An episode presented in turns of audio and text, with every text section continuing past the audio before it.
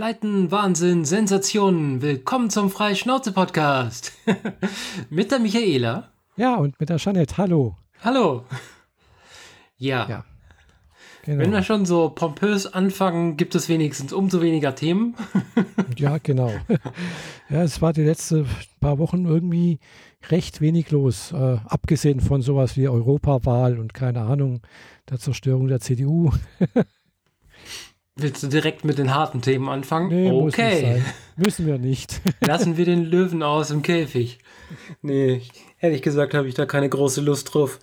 Dieses ja. Thema äh, interessant finde ich eigentlich nur, die, dass Kramp-Karrenbauer äh, nach der Geschichte mit Rezo, Zerstörung der CDU, daherkommt mit, ähm, oh ja, beschränken wir mal die Meinungsfreiheit. Genau. Weil die Meinung gefällt ihr nicht. Also Richtig. während Wahlen darf es keine freie Meinung geben, außer genau. die Meinung, die, der der CDU gefällt. Richtig. Da ja. denke ich mir dann auch, Moment, Frau, wer hat dich da hingewählt und warum? Genau, und vor allem äh, hat sie, glaube ich, das Konzept von Demokratie, freier Meinungsäußerung und dem, was im Grundgesetz steht, irgendwie nicht richtig kapiert, habe ich das Gefühl. Das ist frei neu interpretiert im Sinne der CDU. Ja, ja, genau. Also gut, es ist jetzt nichts Neues, dass bei der CDU sowas ab und zu mal rausrutscht äh, bei manchen Leuten. Äh, äh, aber ich habe immer das Gefühl, je weiter rechts die Leute sind, umso eher rutscht sowas raus. Gell? Also, und das ist für mich dann immer so ein Zeichen, ja, die Frau also ist dann wohl für mich auch ein Zeichen, äh, Frauen sind auch nicht davor gefeit, äh, rechts außen zu stehen und äh, vielleicht zu den ewig Gestrigen zu gehören. Und dumme Sachen von sich zu geben. Genau, ja. ja. Hm. Nee, äh, da sind wir nicht vorgefeit, aber zum Glück sind wir nicht in der Politik. Ja, genau. Und äh, ja, äh, genau, sind wir nicht in der Politik und habe auch gar keine Lust dazu. Deswegen hacken wir dieses Politikthema direkt mal ab. Stuttgart ist außerordentlich grün gewählt worden. Das freut mich umso mehr. Ja, hier unten auch teilweise. Äh, zum Beispiel Überlingen ist äh, total, also ist Grün stärkste pa Partei geworden. Äh, mhm. Friedrichshafen nicht, weil Friedrichshafen ist halt ja ein bisschen anders. Es hat eine andere Klientel hier. das heißt, die haben blau gewählt oder schwarz? Nee, nee, nee, nee, schwarz. Äh, ist immer noch schwarz mit sehr großen Verlusten. CDU ist auch zweitstärkste Kraft geworden, aber äh, schwarz ist noch vorne dran. Ja. Mhm. genau. Konstanz ist, glaube ich, grün geworden. Ja. Okay. Ja, finde ich gut. Hm. Ich auch. Womit wohl auch geklärt ist, was wir was? beide wohl gewählt haben. Ja, könnte man interpretieren. Aber hey, ich ich habe den Valomat ausgewählt und das waren halt 80% grün und das nächste, was danach kam, war halt 60%. Ah, nee, bei mir war, glaube ich, 80, nee, mehr sogar, fast 90% irgendwie erst grün und dann kam schon, glaube ich, kurz danach kam irgendwie die Partei. Ja, die kam sehr nah dran. Und dann kam, glaube ich, die SPD oder die Linke. Also die sind dann irgendwie alle sehr, sehr nah dran gewesen. Also waren nicht große Unterschiede. Und dann kam irgendwann mal so, ja, ich glaube, CDU weiter unten und äh, doch noch mit 10 oder 20 Prozent Übereinstimmung die blauen, braun an, also die, die braunen, äh, blau angemalten. Die habe ich gar nicht erst in meiner Wahl, äh, also im Wahlomat wählt man ja, ja nur doch, so acht Parteien aus. Ja, ja. Und ich habe die gar nicht ausgewählt. Genau, bis zu dem Zeitpunkt, wo der Wahlomat dann äh, verboten wurde, weil man halt eben bloß acht auswählen durfte von den 40. Hä, Moment, was? Also ich weiß, dass diese Volt-Partei sie weggeklagt haben, weil sie irgendwie nicht drin waren oder so? Nee, nee, die waren schon drin. Weil die Volt hatte ich ja auch mit drin in meiner Auswahl. Aber man konnte bloß acht auswählen von den 40. Das war der, die Begründung anscheinend, dass der Wahlomat dann eine Woche vor der Wahl äh, nicht mehr online war. Ja, ich habe mich schon gewundert, warum das nur acht sind. Also eigentlich müsste man gar nicht auswählen, sondern man könnte direkt auf Results gehen und dann alle genau. anzeigen eben. lassen. Ja, eben. Rein technisch gesehen, also aus meiner technischen Perspektive, und da wirst du mir bestimmt zustimmen, das ist überhaupt gar kein Problem. Ja, also war es wohl auch nicht. Also äh, hat dann irgendwie, habe ich dann auf, auf Twitter irgendwo das Coding dazu gesehen und da stand dann halt irgendwas mit 8 gell, im Coding drin. Und man hätte aus der 8 eigentlich bloß eine 40 machen müssen und dann wäre das über alle gegangen. Ja. Also, naja. Ja, wie auch immer. Entschuldigung. Hier gibt es häufiger Hintergrundgeräusche. Man kennt das. Die Katzen Ja. sind wild. Und vor allem um die Uhrzeit, wenn sie gerade Futter gekriegt haben, sind sie umso wilder. Gerade eben hat er mal wieder einen Karton auseinandergenommen. Das hat man bestimmt auch gehört. Ich gucke hier auf diesen Balken, wie mein Mikrofon ausschlägt. Und während ich nichts gesagt habe und du über die Politik geredet hast, hat sich das schon ganz ordentlich bewegt. Aber so ist das nun mal. Hier gibt es Lokalcouleur auf Ja. die Ohren. Das war in Ordnung. Genau. ja, ja. Ja, dann kann ich jetzt hier mal so ein äh, rein technisches Thema mitten, mitten reinbumpen. Das ist tatsächlich schon wieder zwei, drei Wochen alt. Aber ich wollte es trotzdem ansprechen, weil es mich äh, etwas Chaos gekostet hat. Mindestens drei graue Haare, weil ich hatte plötzlich keine Mails mehr. Mhm. Ich äh, muss dazu ein bisschen ausholen. Also, jeder kennt ja Google Mail und ich nutze Google Mail. Mhm. Auch mit der at Gmail-Adresse oder googlemail.com hinten dran. Mhm. Aber ich habe mehrere eigene Domains. Und diese Domains habe ich vor Äonen, als es noch kostenfrei war, Mhm. bei äh, Google Groups oder hieß es Groups? Nee, Google Apps, also wie, wie Applikationen Apps, äh, eingetragen. Und das ist so eine zentrale Anlaufstelle, wo man für kleine und mittelständische Unternehmen quasi so eine Datenzentrale managen kann. Mhm. Das heißt, du hinterlegst deine Domain, machst so ein bisschen Firlefanz und tanzt dreimal um den Baum, dann akzeptieren sie die E-Mails, die über diese E-Mail-Adresse reinkommen und schmeißen die in ein lokales Postfach. Mhm. Soweit, so gut. Aber ich habe dem Ding nie so richtig vertraut und daher eine Weiterleitung auf at Google Mail eingerichtet. Mhm. Ja, und dann bin ich äh, jetzt, wie gesagt, vor drei Wochen oder so in das Portal reingegangen, habe mal geguckt, wie sieht's denn da aus. Inzwischen weiß ich, dass es kostenpflichtig ist, sprich, solange man nichts ändert, bleibt es so. Aber sobald man etwas ändert, also eine neue Domain hinzufügt oder so, dann muss man diese neue Domain dann auch bezahlen. Aber ich wollte hier gar nichts editieren. Ich wollte einfach nur gucken, was das Ding inzwischen so kann. Ja. Und als erstes gab es die Warnmeldung, huch, Sie haben gar keine Telefonnummer hinterlegt. Ah. Ah ja, okay. Dann hinterlege ich meine Telefonnummer. Ja, was benutzt Google Mail äh, zur Authentifizierung, wenn die E-Mail-Adresse nicht passt? Die Telefonnummer. Huch, in der Datenbank gibt es zwei Konten mit derselben Telefonnummer. Da muss äh, irgendwas Komisches passieren. Wir schalten mal beide Konten ab. Ah. Hm, okay, shit. Dann auf at Gmail gegangen, mein normales Google Mail Konto. Und da äh, bin ich auch dreimal um den Baum getanzt, dann habe ich das Konto wieder gehabt. Aber das Google Apps Konto wollte sie nicht freigeben lassen. Und Zugang zum Support kriegst du nur über das Admin-Interface, wenn du angemeldet bist. Ja, toll.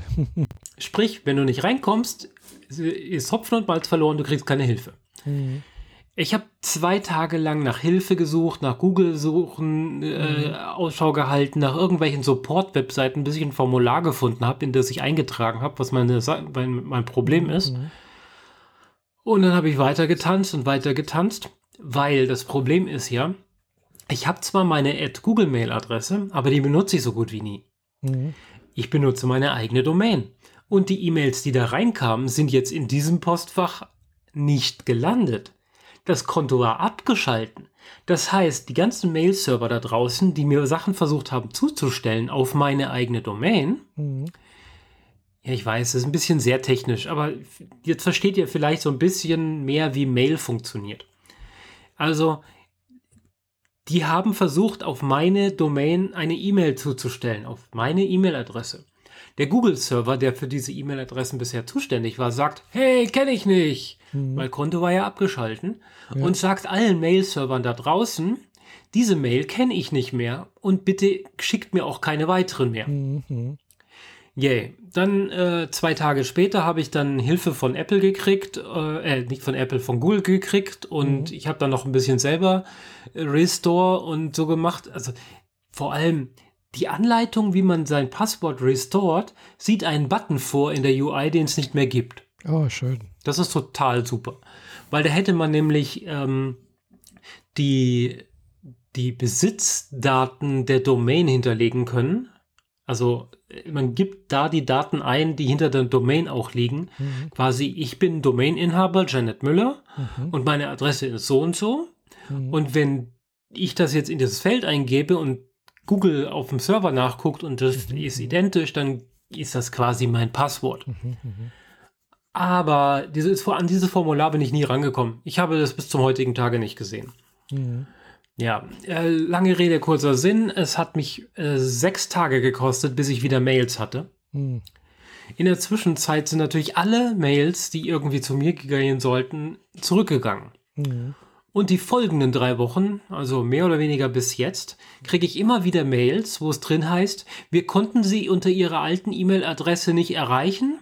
Bitte tragen Sie hier eine neue E-Mail-Adresse ein, damit wir Sie auch weiterhin erreichen können. Mhm. Und du kannst natürlich nicht die alte E-Mail-Adresse eintragen. Mhm, schön. Das heißt, ich habe jetzt einen Haufen Konten, die jetzt auf die Gmail-Adresse gehen, die ich nachträglich danach wieder umbiegen muss auf meine Domain-Adresse, mhm. weil es, es hat dann Sinn das, also, wenn du vor deinem Rechner sitzt und keinen Zugriff mehr auf Mails hast und auch keinen Zugriff mehr auf deine eigene Domain und auf mhm. gar nichts mehr, dann laufen dir aber schon wirklich so ein paar Schweißtropfen die Stirn ja, runter. Ja. Weil das ist so die, die, die, neben Facebook, ja, mhm. leider ist mein Leben sehr Facebook-zentristisch, mhm. aber neben Facebook ist Mail noch immer mein zentrales Leben. Da funktioniert, mhm. läuft alles. Da kriege ich meine Rechnungen, da kriege ich meine Kontoauszüge, da mhm. organisiere ich teilweise Events, da, ja, da ist halt einfach alles drin. Mhm. Und vor allem ist da halt ein Leben, ein, ein Internetleben von 26 Jahren drin. Ja, ja. Jetzt kann man ein bisschen zurückrechnen. Moment. Mhm. Nach Adam Riese, 26 Jahre, weniger 19, heißt, ich habe 1995 angefangen mit Internet und Mail. Mhm. Und das ja. ist alles bei Gmail. Und da soll ich jetzt bitte nicht mehr rankommen? Ja. Fuck. Ja, also ich habe damals auch angefangen, also und äh, nicht 95, war glaube ich erst 96, äh, wo ich Internet hatte, das erste Mal. Äh, aber mh, hm, ja, äh, ja, ich hatte nicht, Gmail gab es damals noch nicht. Ja, das, das kam, kam erst viel später. Kam erst später, aber meine, also meine allererste E-Mail-Adresse war tatsächlich von, äh, war einerseits Apple, die habe ich heute noch, mhm. Also mac.com. Und äh, ja, dann habe ich noch irgendwie sowas von AOL. Die gibt es immer, immer noch. Yahoo.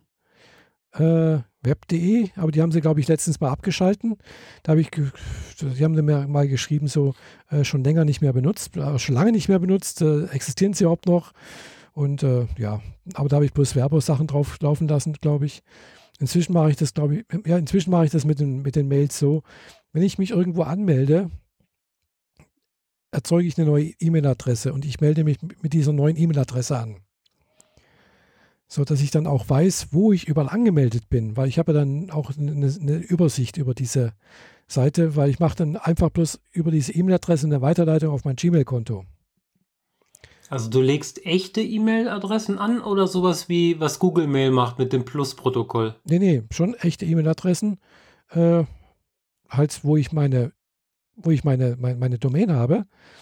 Äh, und äh, ja, das, und dadurch habe ich halt auch eine Übersicht, wo ich überall angemeldet bin. Okay, krass, du hast sehr viele Postfächer. Nee, ich habe bloß ja. eins. Es läuft alles auf Gmail. Also läuft alles da zusammen. Genau. Okay, dann hast du aber sehr viele E-Mail-Adressen. Ja, ja, es sind ein paar. Genau. Das läuft dann auf sowas hinaus wie Netflix at äh, Michaela bodensee.de oder so. Hm, ich glaube, bei Netflix ist es nicht gerade so. Da hatte ich mich tatsächlich damals mit der Mac.com-Adresse angemeldet. Aber vom Prinzip her läuft es auf die Art hinaus, oder? Ja, bei, bei vielen Sachen, genau. Äh, hat mhm. den Vorteil, dass auch die Seite dort nicht weiß, äh, auf wo das dann eigentlich hinleitet. Äh, äh, ja, also hat ein paar Vorteile, denke ich. Mhm. Also für mich jedenfalls. Ja. Ja, ich habe natürlich auch nicht mit Gmail angefangen, weil Gmail kam erst viel später. Meine erste Adresse war GMX. Mhm. Und dann kamen so nach und nach noch ein paar andere dazu. Mhm. Also die, die üblichen Verdächtigen. Web.de kam noch dazu, eine Yahoo kam dazu. Ähm, ich äh, grübel gerade, wie so ein Internetanbieter hieß, der nicht AOL war. Ähm, Compiomac? Nee. Hatte ich, war ich auch mal bei Compomac. Ich habe mit Compomac angefangen. Nee, nicht ja, Compomac. Egal, Gott, Quatsch, nicht, äh, die hießen der nicht Compomac, oder? Die hießen, ah, wie hießen, das ist was anderes. Ah, oder doch? Keine Ahnung. Also was, was vor, vor AOL ganz groß war, das es aber nicht mehr gibt. Ja, frühe Internetanbieter. Oh. Hm, ja, gut. Geschichte des Internets, Moment. Ah, das ist schon so lange her. Gott. Ja gut, so weit wollte ich jetzt nicht zurückgehen. Meine Güte, die piepen, piepen hier was mit Tim Berners-Lee. Äh, okay, hier haben wir natürlich das AOL, klassische. Ähm, äh, Chatrooms.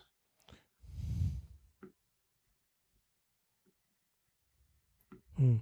Ja, ich weiß es nicht mehr. Ah, Moment, hier ist schon nee, so das sind ja alles AOL-Scheiben. Also hier haben sie so einen Screenshot mit ganz vielen AOL-Scheiben äh, hingelegt. Äh, ja, gut, ich finde es jetzt auch nicht mehr. Wer eine Idee hat, es war ein oh. längliches Wort. Äh, so. Ja. Ja, ich war gerade weg hier, habe ich gemerkt. okay. Ja. Ah, weil äh, ich vielleicht gesurft habe oder so? Nee, nee, das war mein Fehler. Ich habe hier äh, weil ich habe hier ein LAN-Kabel an, an über äh, an Rechner dran und das LAN-Kabel, das rutscht manchmal raus, wenn ich den Rechner hier auf den Schoß nehme und wa was machen möchte, dann rutscht das manchmal raus. Mhm. Ja. Naja, ähm, aber, aber ich habe halt immer alle Mails, die ich irgendwo hatte, nach und nach, also anfangs hat man die ja immer runtergeladen und nicht auf dem Server gelassen, ja, weil ja, man genau. hat ja nur 10 Megabyte Speicher oder so ja, dort. Mhm. Das wurde ja nach und nach immer größer, aber zum Glück äh, hat man halt alles runtergeladen. Dadurch sind mir auch hier und da ein paar Mails verloren gegangen. Äh, Festplattentode, Rechnertode, vergessen was ja. zu kopieren und dergleichen. Genau. Ja, ja, also aber, die, erst, die ersten Mails habe ich auch nicht mehr. Das ist weil Aber wenn ich dann halt so das Mail-Programm angeschlossen habe an einen neuen Provider, habe ich immer, also als das dann möglich war und vor allem insbesondere Gmail, mhm. habe ich dann die ganzen E-Mails, die ich lokal hatte, halt so per Drag and Drop in Gmail reingeschoben. Sprich, Gmail kann bei mir halt auch jetzt, äh, in eine Historie zurückgucken, die sie eigentlich nicht abdecken. Mhm. Was recht viel Arbeit war, weil die Mailprogramme zu der Zeit, als ich das gemacht habe, so alles andere als performant waren. Und dann habe ich halt immer so 400 Mails markiert und rübergeschoben in den anderen Ordner und gewartet, bis der Progress Bar durch war. weil wenn ich alle auf einmal kopiert habe, hat er die Hälfte vergessen und dann war das Mailpass-Konto irgendwie chaotisch. Mhm. Und wenn du versuchst, das ein zweites Mal, dann legt er Dubletten an. Yay! Mhm. Das war ein großer Spaß. Na gut, jedenfalls war das mein Mail-Chaos von vor ein paar Wochen mit Google. Äh, lange Rede, kurzer Sinn. Äh, weil tue erst etwas, wenn du genau weißt, was du da tust bei solchen ja, ja. sensiblen Infrastrukturen. Ja, ja, das ist richtig, ja. Nee, also jedenfalls sollte mir mal zum Beispiel das äh, irgendwas mit, also mit dem äh, Server, also Quatsch, nicht mit dem Server, sondern mit der mit meiner äh, Gmail-Adresse irgendwas sein, könnte ich sie relativ leicht umbiegen. Ich muss halt nur zu, zu meinem äh, Domain-Verwalter gehen und dann äh, halt überall die neue Adresse eintragen. Ja, okay. Dann, äh, weil du von deiner eigenen Domain das so richtig weiterleitest. Genau. Ich habe halt dem, dem, äh, dem Domain-Tag halt direkt den Server von Google genannt. Mhm. Der agiert direkt als Mail-Server für mich. Mhm. Und äh, wenn ich an der Domain rumschrauben würde, dann könnte ich da natürlich einen anderen Mail-Server dran klängen, mhm. der dann tatsächlich meine Mails annimmt. Aber das wäre halt dann schon etwas deutlich mehr Arbeit für mich. Klar, logisch. Ich könnte jetzt auch einen privaten eigenen Mail-Server hier aufsetzen. Ich habe ja jetzt, äh, wie wir letztes Mal gesagt habe, hier so ein so ein NAS-Server. Und das ist ja ein Server und da gibt es dann auch Mail-Programme dafür. Also könnte man auch einen, einen Mail-Server, könnte ich auch einen Mail-Server aufsetzen. Und da ich ja eben Zugriff auf meine Adressen habe letztendlich und auch da könnte ich also auch tatsächlich den auch als eintragen hier. Mhm.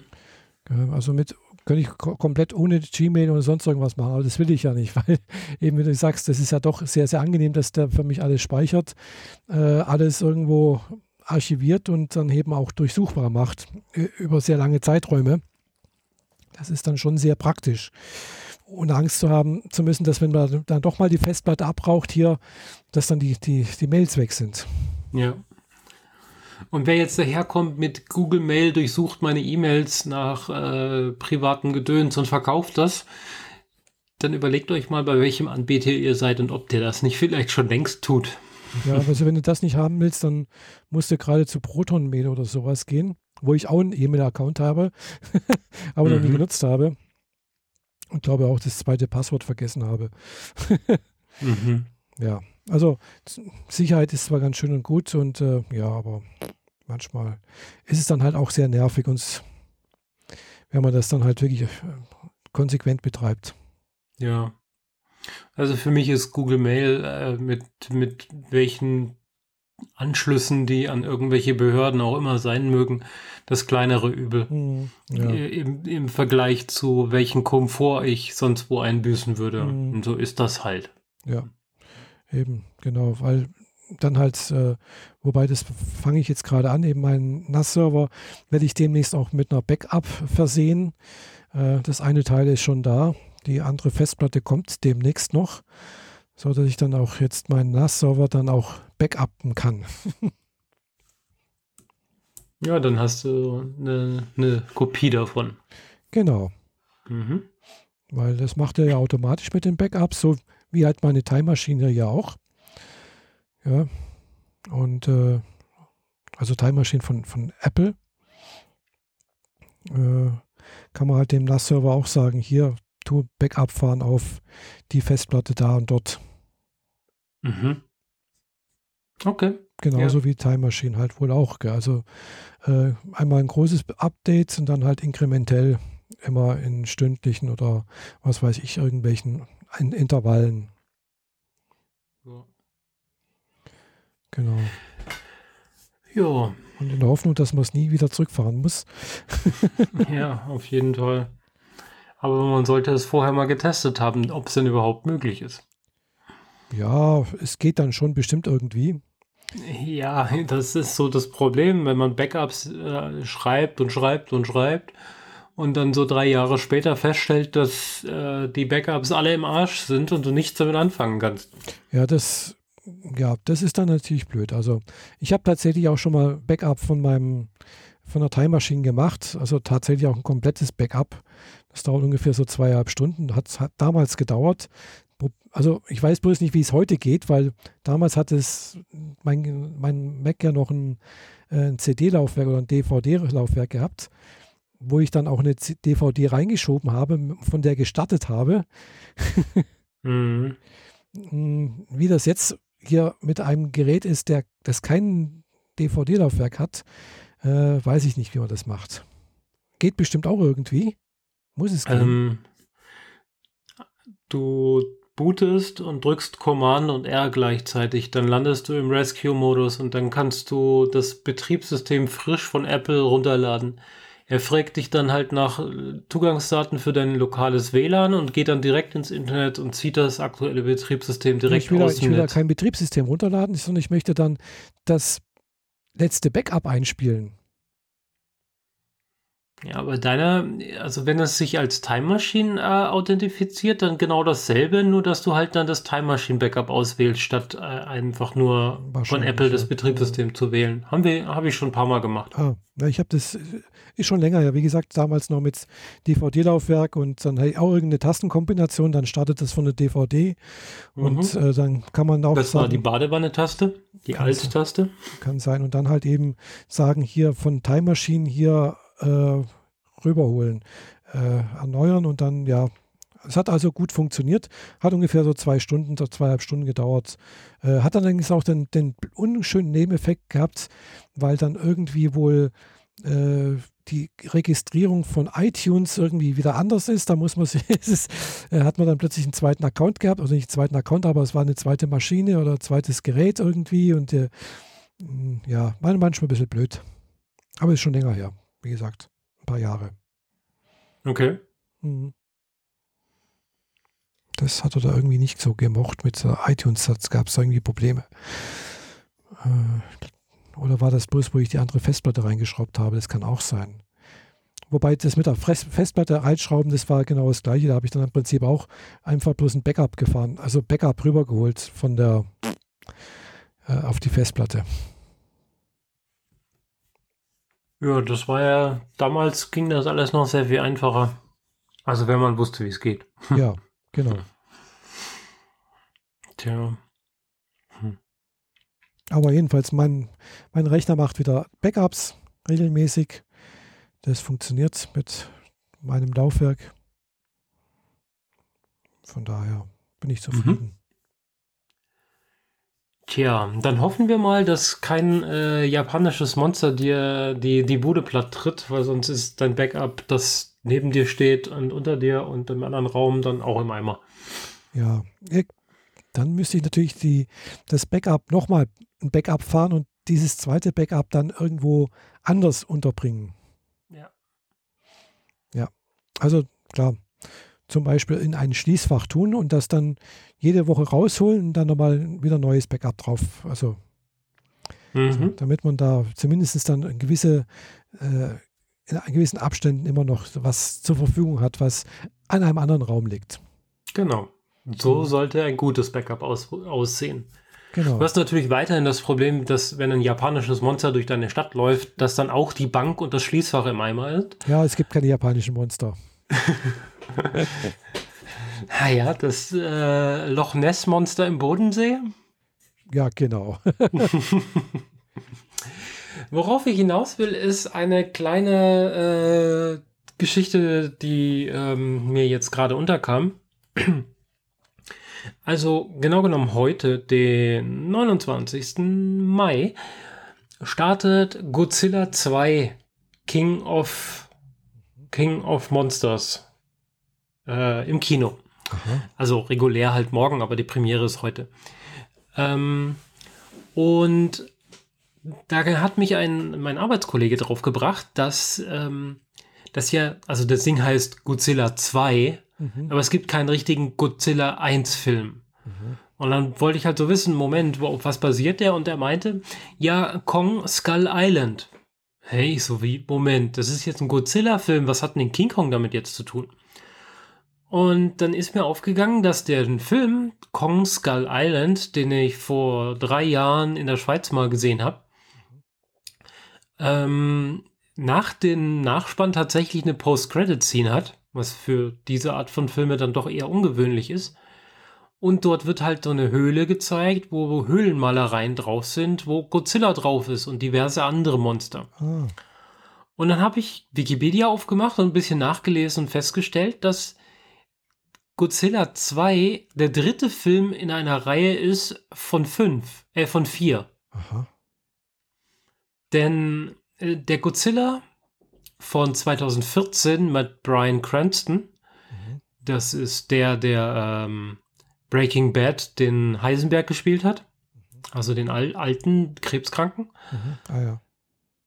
Der hat äh, 2014 einen Godzilla gemacht und ich glaube, darauf nimmt dieses Godzilla 2 eigentlich Bezug. Mhm. Wenn gleich keine Schauspieler identisch sind, also neue Belegung und so weiter. Aber da Godzilla ja und die anderen großen Monster rund um die Welt agieren, kann man rund um die Welt neue Schauspieler akkreditieren und das passt dann immer ins Setting. Mhm. Der Hauptbösewicht in Anführungszeichen bleibt ja immer der gleiche und der ist immerhin computeranimiert. Ja. Ja.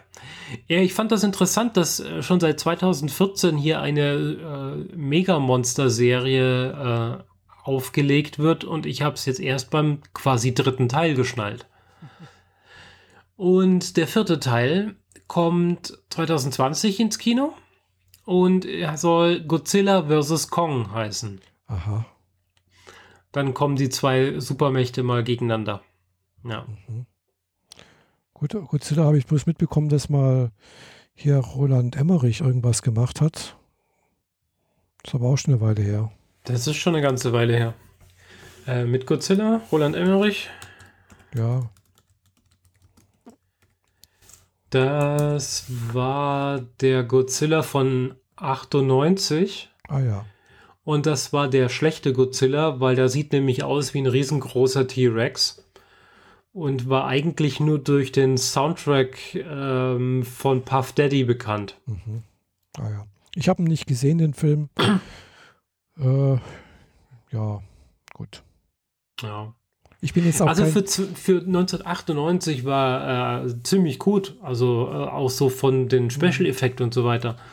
Äh, Hauptcharakter oder der wichtigste oder bekannteste Schauspieler ist Jean Reno in dem Film gewesen. Ah. Mhm. Ja, ich bin eh kein also so Monster-Fan. Also habe ich gucke ich mir ungern an sowas. Ich mag es nicht. Also okay. Nee. Hm. Ich finde das schon immer wieder witzig, weil das ist halt so dieses typische, ah, hier ist ein Erdbeben und hier erkaltet die Sonne und das Magnetfeld der Erde versagt oder sonst irgendwas und dann hast du irgendwie die Erde, die irgendwie große Zerstörung erlebt und Menschen versuchen zu überleben, ist mir einfach ein bisschen zu platt. Mhm. Und dieses Genre, das die Japaner ja schon seit den 60ern betreiben mit Godzilla und praktisch jedes Jahr ein neuer Film rauskommt, mhm. von dem wir hier im westlichen Bereich nichts hören und nichts sehen, ist halt schon sehr fantastisch. Ja, kann sein. Also, wie gesagt, ich bin jetzt kein so ein Fan von. äh, ja. Hm. Naja. Und weil ich es gerade von äh, japanischen Monstern habe, äh, möchte ich eine Spielempfehlung geben. Ich habe jetzt schon seit zwei Jahren äh, ein Spiel in meiner, Wun meiner Wunschliste von Amazon, mhm. das ich nicht gekauft habe, weil es mir zu teuer war. Weil es im Endeffekt ein, äh, also es geht um King of Tokyo. Auch ein Godzilla-Film. Äh, nein, ein Spiel. Ah ja, aber ein Spiel mit Godzilla in, in Tokio. Genau. Aha. Ähm, also es ist ein, äh, ein reales Spiel, also so Brettspielmäßig. Ah, okay. Äh, kein Computerspiel. Und es geht darum, äh, es gibt die Stadt Tokio und dann davor gibt es noch die, die Hafenanlage von Tokio. Mhm. Das spielt nur eine Rolle, wenn man mehr als vier Spieler ist. Mhm. Und jeder Mitspieler ist ein Monster. Mhm. Von Godzilla und Mecha-Godzilla über ein Bunny in einem Riesenroboter, über ein Tentakel-Oktopus-Monster und einen riesigen, riesengroßen Panda-Bären ist alles Mögliche dabei. Mhm. Und derjenige, also derjenige, der in Tokio ist, mhm.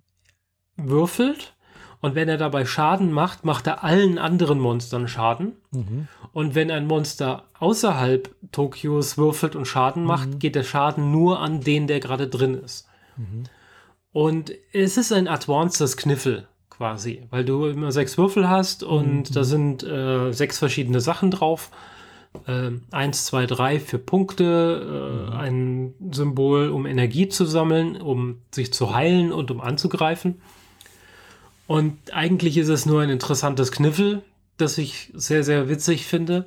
Mhm. Aber wie gesagt, es ist so einfach und dafür waren mir 80 Euro viel zu teuer. Mhm.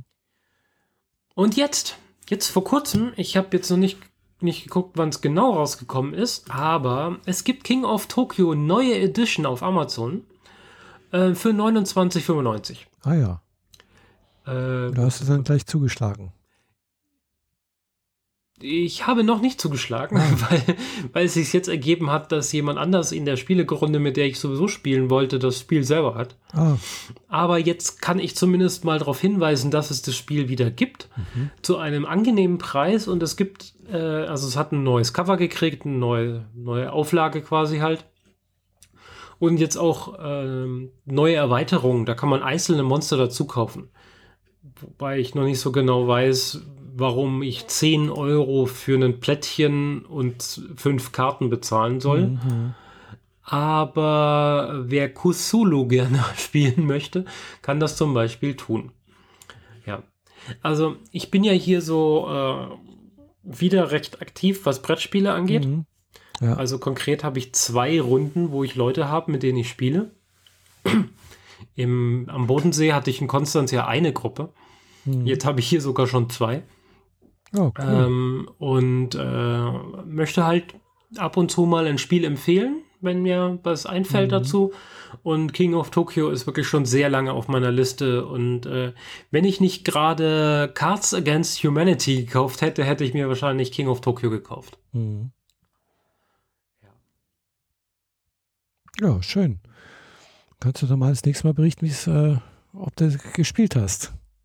Ich habe das schon etliche Male gespielt. Ah, du hast schon ges öfters gespielt. Also King of Tokyo, also die, die Original Edition mhm. und die neue, die sind ja mehr oder weniger identisch. Die haben nur so ein paar neue Grafiken gekriegt und mhm. die mhm. Schachtel hat ein neues Logo gekriegt. Aber sonst vom Prinzip her ist es immer noch dasselbe Spiel. Mhm. Zumindest wenn ich hier der Beschreibung folgen kann und so. Ähm, von daher, das macht sehr, sehr viel Spaß. Deswegen wollte ich es unbedingt immer haben. Und mhm ja, jetzt ist es wieder da. Cool, ja. Und wenn wir schon bei Spielen sind, soll ich? Ja. Dann kann ich Cards Against Humanity ähm, mal beschreiben. Schon mal davon gehört? Nein, noch nie gehört. Also äh, Karten gegen die Menschlichkeit mhm. und das ist Programm. Das ganze Ding war mal ein Kickstarter und in der ursprünglichen Edition konnte man sich das Spiel quasi runterladen und ausdrucken und dann hat man sehr viel Papier ausgedruckt, auf sehr viel Papier ausgedruckt und dann zugeschnitten und damit ganz, ganz, ganz viele Kärtchen dabei entstehen und dann konnte man schon losspielen. Ich wollte es ein bisschen schicker haben, habe mir die Box geholt. Die kostet auch 30 Euro, mhm, mhm, aber die ist richtig schwer. Also die ist äh, ungefähr 10 cm breit, 5 cm hoch und 30 cm lang. Und ist komplett voll Papier. Mhm. Also da ist kein bisschen Luft oder so. Das heißt, da sind echt viele Karten drin. Und ähm, ja, Karten gegen die Menschlichkeit kommt dadurch zustande, dass die Wahnsinnigen, die sich dieses Spiel ausgedacht haben, ähm, die sind also ich weiß nicht, was die geritten hat, aber es ist lustig. Also, es gibt weiße Karten, die kriegen die Spieler und einen Stapel schwarzer Karten. Mhm. Auf den schwarzen Karten steht ein Satz oder eine Frage oder eine Aussage oder etwas, meistens mit einem Platzhalter. Mhm.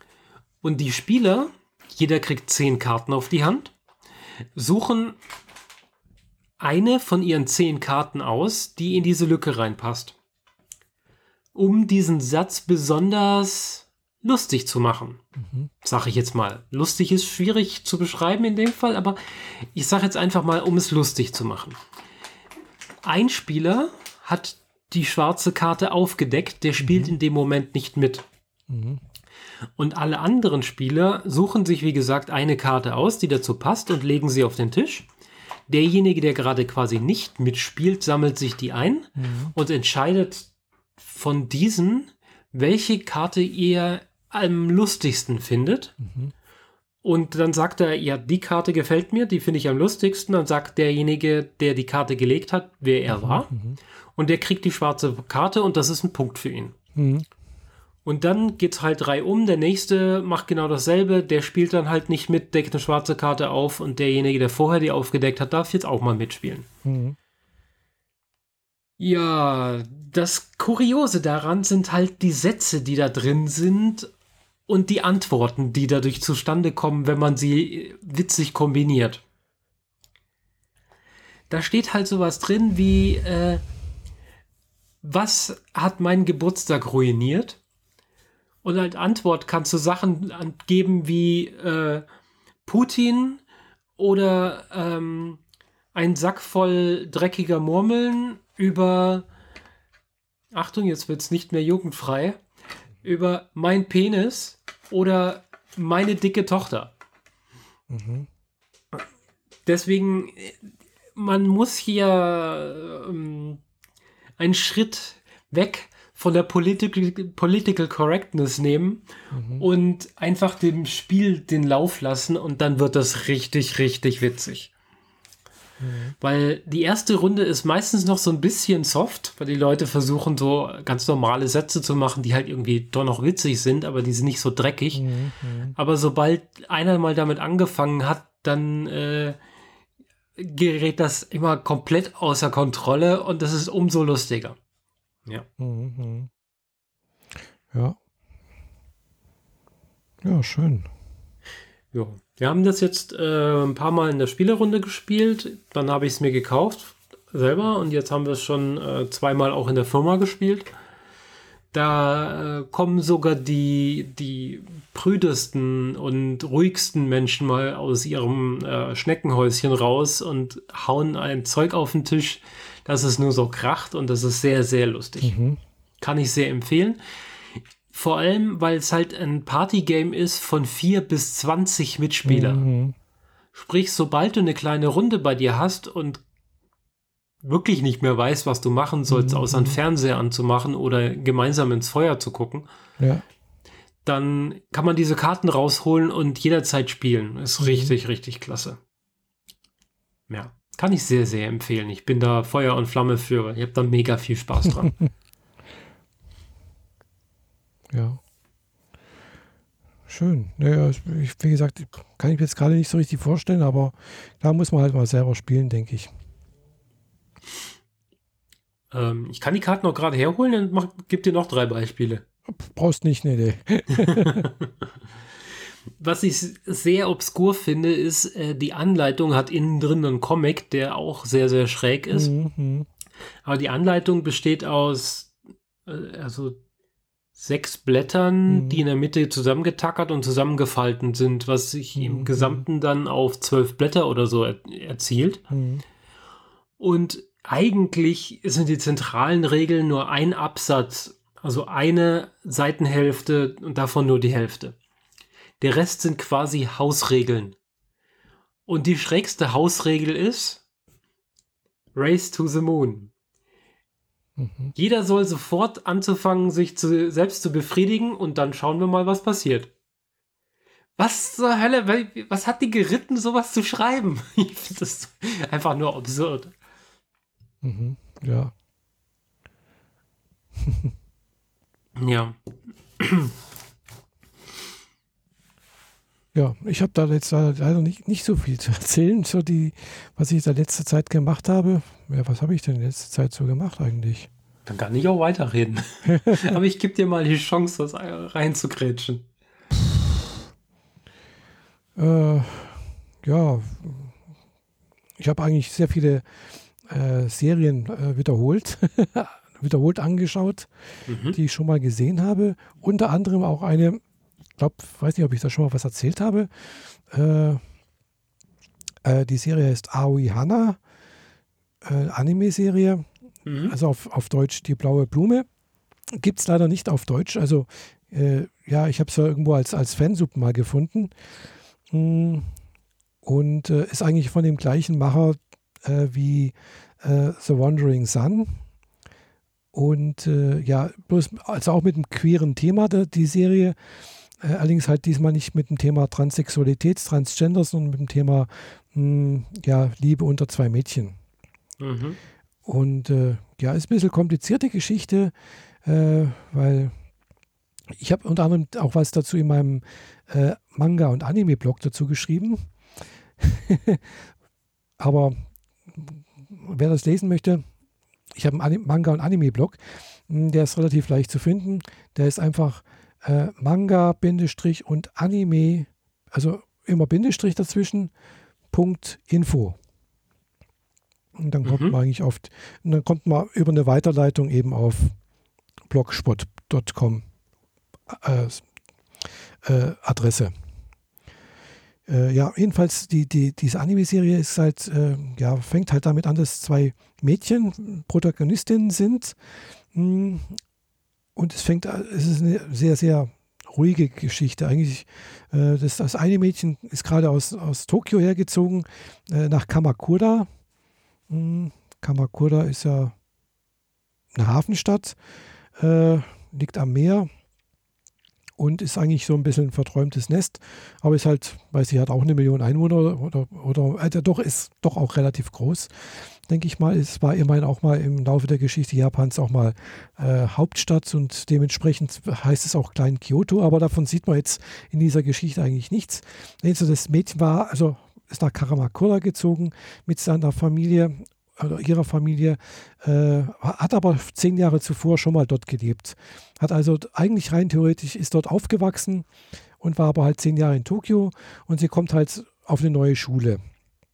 Auf dem mhm. Weg zur Schule äh, muss sie mit der Bahn fahren und äh, da ist halt irgendwie in der vollen Bahn, wird sie wohl angekrapscht äh, äh und ein anderes Mädchen sieht das und äh, ja, sie als wohlerzogenes Mädchen sozusagen äh, sagt halt nichts und erträgt es mehr oder weniger und das andere Mädchen, was neben ihr steht, tritt dem Krabscher halt mal kräftig auf den Fuß, sodass er aufhört und ja, und so kommen die beiden erstmal ein bisschen ins Gespräch, aber das Mädchen das ihr praktisch geholfen hat, geht auf eine andere Schule, auf eine äh, katholische Mädchenschule.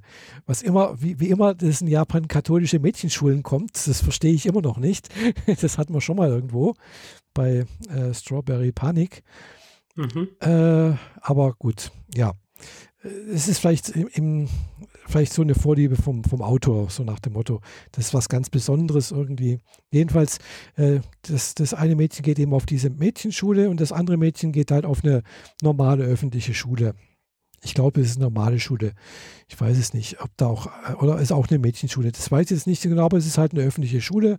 Und äh, aber sie, sie, haben fast den gleichen Schulweg. So. Äh, ja, und auf dem Nachhauseweg, äh, dann eben das andere, das eine Mädchen, was halt, wie gesagt, mh, wie soll ich sagen, jetzt äh, frisch hergezogen ist, äh, dem, deren Mutter ruft praktisch ihre alte Freundin so an und äh, ja, sie verabreden sich für einen Abend und äh, nimmt halt ihre, ihre Tochter mit und äh, stellt sich dann heraus, ah, das Mädchen, was ihr am Vormittag geholfen hat, ist praktisch ihre alte Kindheitsfreundin aus dem Kindergarten. Äh, sie haben sich bloß nicht wiedererkannt, weil ja Grüßen unterschiedlich, also das eine Mädchen ist halt relativ groß geworden, also das halt weggezogen ist, äh, ist halt jetzt größer wie das andere Mädchen und war, sie war früher kleiner. Und äh, klar, zehn Jahre machen da schon einiges aus. Jedenfalls, äh, sie sind halt dann auch gleich wieder sehr gut äh, befreundet, aber sind halt nur beste Freundinnen sozusagen. Gell? Mm, und dann kommt dann halt auch weiter zu, dass halt eben dieses äh, große Mädchen sozusagen äh, eine Liebesbeziehung mit einer älteren Schülerin in ihrer Schule anfängt, äh, die halt im, äh, ja, sie eigentlich nur benutzt, äh, um praktisch ihre alte Liebe zu einem Lehrer an einer anderen Schule, wo eben auch das andere Mädchen hin ist, also zur Schule geht, zu vergessen. Und ja, ist ein bisschen schwierig, weil das ganze Geschichte zu erzählen möchte ich eigentlich auch nicht, weil äh, es ist halt ebenfalls, ja, es tut mir dann auch ein bisschen leid, diese, dieses Mädchen wird eigentlich nur ein bisschen ausgenutzt sozusagen. Äh, und äh, ja, aber sie ist halt durchaus ein Mädchen, was halt auf Mädchen steht. Hm, dazu steht sie auch mehr oder weniger, aber, aber es ist jetzt nicht so, dass sie da auch groß heroisch sagt, ich bin, ich bin lesbisch oder so etwas, oder, sondern das ist halt für sie ganz normal. Das ist, das ist auch das Schöne an dieser Geschichte. Es ist eigentlich eine ganz normale Liebesgeschichte, wo halt einfach bloß zwei Mädchen involviert sind. Und das war es dann halt eigentlich auch schon. Das ist das einzige Mal, wo halt wirklich drauf eingegangen wird, hm, dass es halt eine lesbische Liebe ist und Homosexualität irgendwo das Thema ist, ist halt, wo eben die neue Liebe, also die eine Liebe von der äh, Dingerz sagt zu ihr, also ist eine kleine Vorgeschichte auch wieder dazu, also das Liebespaar sozusagen, die macht halt einen Ausflug und sonst irgendwas und sie möchte halt ihre alte Schulfreundin, also ihre alte gute Freundin halt nicht außen vor lassen. Und sie erzählt ihr halt auch, dass sie jetzt mit ihr geht, mit, mit, dies, mit dieser älteren Schülerin. Und mhm. äh, das erzählt sie dann auch wieder ihrer Freundin, also ihre, ihre Liebespartnerin sozusagen. Äh, und die sagt dann, wow, du bist aber da weiter wie ich. Äh, du weißt aber schon, dass das äh, schon sehr mutig ist, dass du einfach zu deiner lesbischen Liebe stehst, gell? Äh, zu deiner, deiner Homosexualität stehst. Und äh, das war ist so das einzige Mal, wo das Thema Homosexualität eigentlich mal benannt wird. Ansonsten ist es halt einfach nur eine Liebesgeschichte zwischen äh, eben zwei Mädchen und äh, halt was da also Verwicklungen gibt, gell? eben diese äh, alte Beziehung zu der anderen, zu dem älteren Lehrer, der dann aber tatsächlich dann noch die ältere Schwester heiratet von dem von der von der älteren Schülerin da. Äh, und äh, ja sie macht dann Schluss und ja es stellt sich dann kam irgendwann auch die Frage hoch äh, was war denn deine erste Liebe? Wer war denn deine erste Liebe? Und äh, sie konnte sich erstmal nicht daran erinnern, äh, die Protagonistin, äh, wer denn so die erst, wer der erste Mensch war, in den sie sich verliebt hatte. Und da spielt dann eben dieses, diese blaue Blume eine wichtige Rolle, wo sie dann eben diese blaue Blume, also eine getrocknete, in getrockneter Form, äh, so in, in, in, einem alten, äh, na, wie heißt es wieder, äh, Poesiealbum, würde man sagen, mhm. findet, äh, kann sie sich daran erinnern, dass ihre erste Liebe sozusagen halt ihre beste Freundin war. Aus dem Wie Kindergarten. das halt häufig so der Fall ist. Mhm. Genau, und da hört aber dann leider die Geschichte auf. Wie, wie so häufig, gell? man weiß nicht, wie es weitergeht. Das ist immer das Ärgerliche. Äh, wenn man weiter wissen, wenn man wissen will, wie es weitergeht, muss man sich den Manga kaufen und den lesen.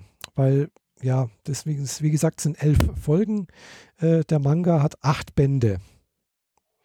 Ja. Und äh, ich habe die acht Bände da, ich habe es aber leider noch nicht gelesen.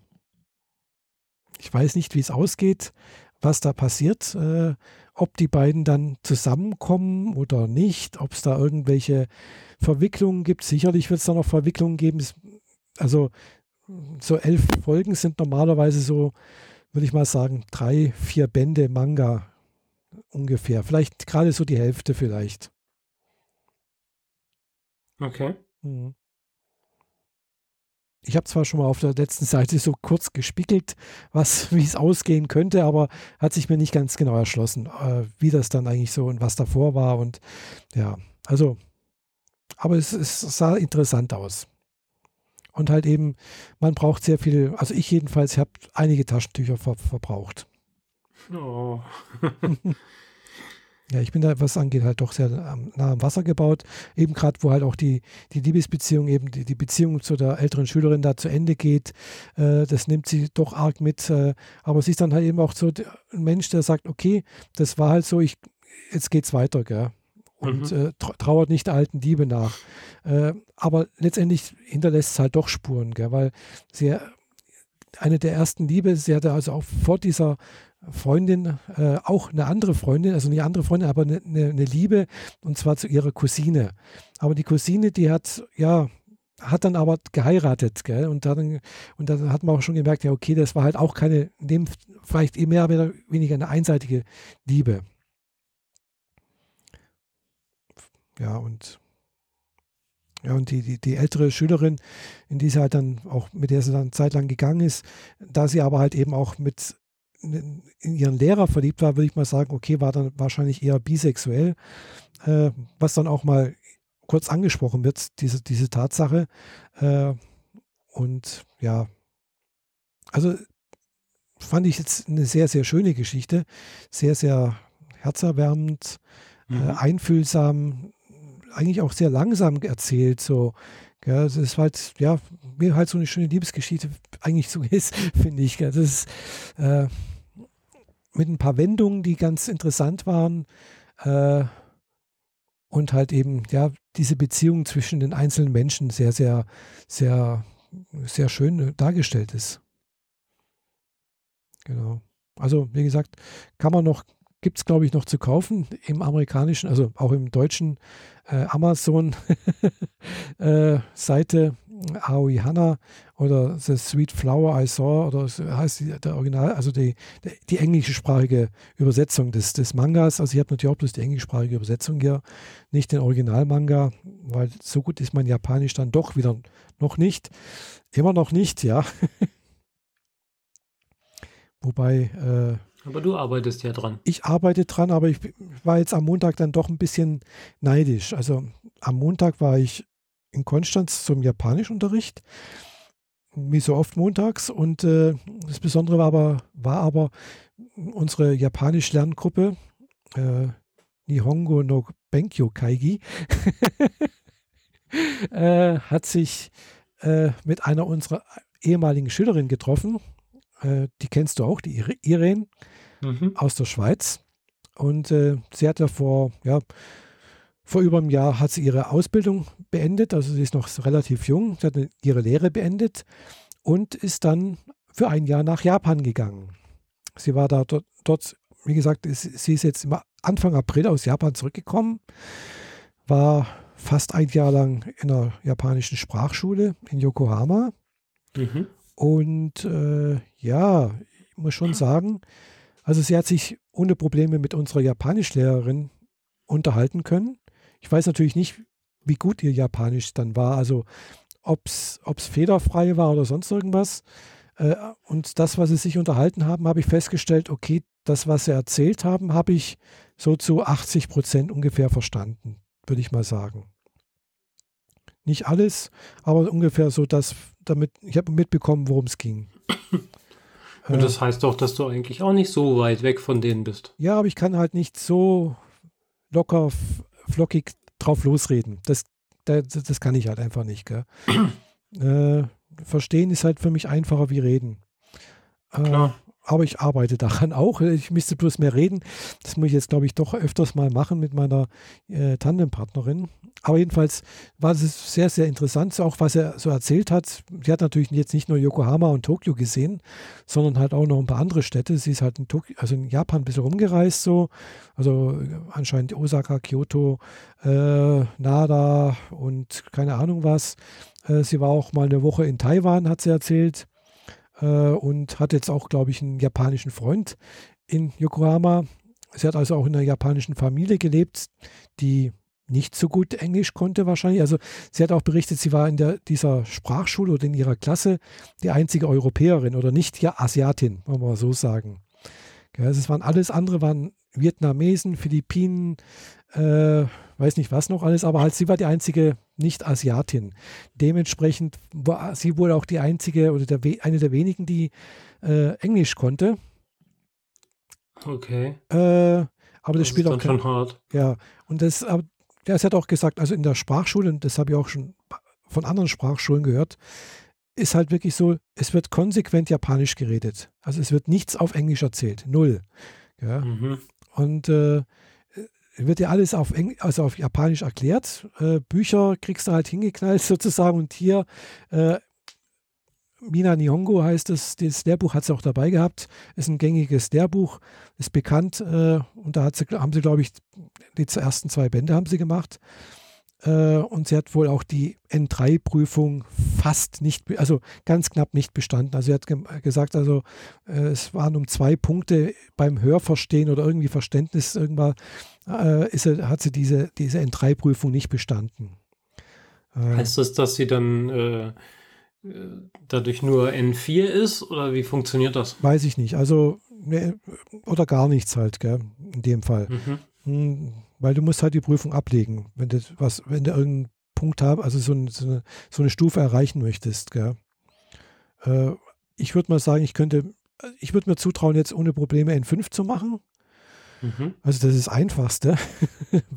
Schlechter geht's nicht. Ich bin vielleicht gerade auf dem Weg zu N4, so ungefähr. Da arbeite ich dran. Da möchte ich auch irgendwann auf N3 kommen und N2 natürlich auch, wenn es geht. Hm, N1 muss nicht sein. N1 ist halt ein Muttersprachniveau. Äh, das, da das kriegst du aber, glaube ich, auch nur hin, wenn du einige Zeit dort gelebt hast. Wahrscheinlich, ja. Also äh, ich sehe das jetzt bei meiner Tandempartnerin, die möchte gerne die C2-Prüfung machen in Deutsch. Und die legt mir halt auch manchmal so Sachen vor, wie, ja, wie verändert sich die Bedeutung eines Satzes, wenn man an verschiedenen Stellen Kommas setzt? Oder wie verschiebt sich die Bedeutung, wenn man gewisse äh, Wörter in dem Satz anders betont oder stärker betont. Mhm.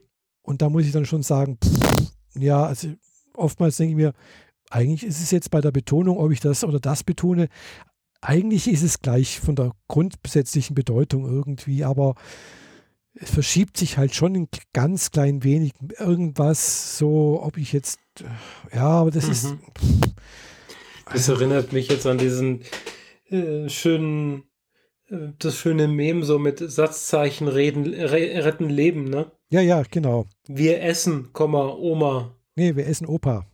Oder Opa, ist egal. Wenn man Oder- das Komma oder- weglässt, wird es genau. sehr schmutzig. Genau, dann ist halt, ja, Kannibalismus. Wir essen Opa. Und mit Komma ist halt, äh, nee, genau, komm, wir Zum essen, Abendessen gerufen. genau, komm, wir essen Opa. Komm, wir essen Opa. Mhm. Genau, also, ja, ja, das ist, äh, das habe ich dann an meiner äh, Tandempartnerin auch so mal gezeigt, dieses, äh, diesen, dieses Mem. Äh, und dann noch ein anderes Mem auch noch mal. Mh, ja, aber das hat, war dann mit, mit, äh, mit Pronomen oder irgendwas. Also, äh, ja, das möchte ich jetzt auch nicht vor, vorlesen. Das ist schwierig zu, zu verstehen. Ich Mhm. habe da auch ganz lange, lange, lange Zeit irgendwie da gedacht, was, was, was meinen Sie da? Äh, komisch. ja, da gibt es schon ein paar so Sachen, da denkt man, wow, seltsam. Ja, deutsche Sprache, schwere Sprache. Ja, ja, aber Japanisch ist auch schwer. ja, ja, vor allem, weil halt so ganz anders. Ja, ja, also ich, ich habe jetzt gerade letztens nochmal mir sowas an, angeschaut oder versucht mir klarzumachen, wie das mit dem Geben, beziehungsweise Geben und Nehmen bedeutet. Gell? Äh, also wenn ich jetzt sage, ich gebe dir etwas, dann benutze ich das Verb agarü, geben. Gell? Mhm. Äh, wenn du jemandem was gibst, dann auch agarü. Wenn du mir aber was gibst, also mir gibst, dann äh, benutzt man das Wort morau. Heißt auch geben. Allerdings halt immer nur, wenn etwas von jemandem zu mir gegeben wird. Zu ich. Also, und das Gleiche gilt dann aber auch wieder nicht nur zu mir, sondern auch noch äh, zu meiner Familie, zu meinen Freunden, also die in meinem näheren Umfeld mir wichtigen Personen sozusagen. Äh, das ist dann immer so, Personen, die außerhalb meines persönlichen Umfeldes sind, geben etwas in, die, in diese Gruppe hinein, dann ist immer Molau. Ja. Wenn ich jetzt, also wenn, wenn ich jetzt zum Beispiel sagen würde, äh, mh, keine Ahnung, irgendjemand Fremdes gibt dir etwas, gell? Dann, Mhm. dann kann ich, kann, kann ich als Unbeteiligter Außenstehender sagen, äh, der Unbeteiligte gibt dir was mit Agerü. Das wäre dann sehr neutral, dann sind wir wahrscheinlich auch keine Freunde, wenn ich das so ausdrücke. Wenn ich dagegen sage, äh, irgendjemand gibt dir was mit Modau, dann bedeutet das für einen Außenstehender, der wieder das, das hört, weiß, aha, wir gehören irgendwie zu einer Gruppe zusammen. Mhm. Okay. Ja, also das, das zu wissen, das ist auch wichtig, denke ich, weil sonst, wenn du das halt eben sagst, äh, äh, ja, irgendjemand hat deiner Freundin oder hat meiner Freundin was geschenkt oder deinem Freund was geschenkt, gell, und du nutzt das Wort Ackerü, dann klingt es für jemanden, der das hört, so nach dem Motto, ja, eigentlich seid ihr nicht befreundet, gell. Ihr habt nichts miteinander. Hm. also solche Sachen. Oder und dann gibt es aber immer noch das Wort, äh, nee, das war falsch, war nicht Modau, sondern das war, ah, das war Kürderü, Kürderü, genau. Ah, Modau ist empfangen, genau. Also war, das verwechsel ich immer noch. Siehst also, und da kämpfe ich immer noch mit diesen, mit die, solchen Sachen. Das ist, äh, und wenn man genau dieses Modau nimmt, genau, dann verschiebt sich irgendwas noch. Also es ist, ein, ich muss mir das noch ein paar Mal angucken. Das ist echt schwierig. Ja, klingt so. Hm, Da, da ist also ah, und genauso auch mit diesen äh, mit diesen Partikeln. Da, da kämpfe ich immer noch. Also egal, ob da jetzt ein Nie-Partikel kommt oder äh, ein D-Partikel, das, das ist für mich manchmal nicht klar. Und manchmal kommt dann aber dann doch wieder ein O-Partikel oder dann vielleicht doch ein Gar-Partikel, je nach Satzkonstruktion. Also manche, das, manche Sachen muss man dann wieder lernen, äh, manche Sachen kann man sich irgendwie ableiten. Na, das ist äh, pff. Und das ist jetzt erstmal auf, auf dem Niveau N4, N5, gell, so etwas. Also Anfäng, es ist immer noch Anfängerniveau. Ja, ja, klar. Ja. Ja. Tja, wenn du anfängst in Japanisch zu denken, dann äh, hast du es halt geschafft. Ja, ich, das, also ich versuche zwar abends mal, mir das, was ich mir so, sonst so auf Deutsch so vorsage, ab und zu mal auf Japanisch zu sagen, äh, was dann regelmäßig daran scheitert, dass mir die Wörter fehlen. Mhm. Äh, Gut, aber das, das habe ich mit Englisch damals auch so gemacht. Also habe ich auch ab und zu mal wieder gesagt, ah, wie heißt denn das jetzt auf Englisch? Ach, mir, ist, mir fehlt jetzt das Wort für, was weiß ich, keine Ahnung, dies und jenes. Und im Japanisch fehlt mir halt noch sehr, sehr viel mehr. Also, äh, ja. Und ja, auch so Sachen wie Licht anmachen, weiß ich immer noch nicht, gell? Äh, wie das jetzt bedeutet oder Licht ausmachen oder solche Sachen, Tür auf, zum, auf und zu machen, weil teilweise werden wieder ähnliche Worte benutzt oder gleiche oder keine Ahnung was. Also ja, ist ein bisschen kompliziert. Hm. Okay. Ich kämpfe immer noch. Aber trotzdem ist manchmal, ja, es passiert dann doch manchmal ein bisschen was, wo ich dann denke, ach, jetzt habe ich dann doch zumindest mal das irgendwo kapiert. Genau, Heute Nachmittag habe ich das nämlich mit dem Köderö und Molau auch falsch gemacht, irgendwo bei einer, bei einer Aufgabe und dann wieder gemerkt, ah, Mist. Äh, ja, also wenn man etwas gibt zu mir, dann heißt es Köderö. Genau. Es kommt zu mir. Kommt von Ködö. Mhm. Genau. Äh, und das andere heißt erhalten. Und wenn ich etwas erhalte, wie gesagt, dann war das irgendwie, legt man aber eher den, den Fokus auf das, was man bekommt und nicht auf das, wer was gibt irgendwie. Also da gibt es dann auch noch mal irgendwie so Unterschiede in der Bedeutung. Ja, und ja, bei, im Deutschen wird das halt oftmals durch Betonung, äh, wo ich halt ein Wort anders betone, äh, ausgedrückt. Gell? Okay. Ja, da steigst du schon ziemlich tief ein. Aber zur Sprache habe ich dann tatsächlich auch noch so einen kleinen Punkt. Ja. Dann äh, machen wir mal bei Japanisch Schluss und fangen mit äh, Griechisch, gehen mit Griechisch weiter. oder Römisch oder was auch immer die Latein damals gequetscht haben. Ähm, ja, in letzter Zeit habe ich mehrere Bücher gelesen, in denen äh, Marc Aurel oder Marc Aurelius äh, mhm. referenziert wurde. Mhm. Ja, das, der hat wahrscheinlich in Latein geredet. Wahrscheinlich. Ähm, der spricht jedenfalls auch sehr antiquiert in seinem Buch Die Selbst Selbstbetrachtungen, mhm. welches ich mir zugelegt äh, habe, weil es eben gleich mehrfach referenziert wurde in komplett unterschiedlichen Geschichten. Mhm.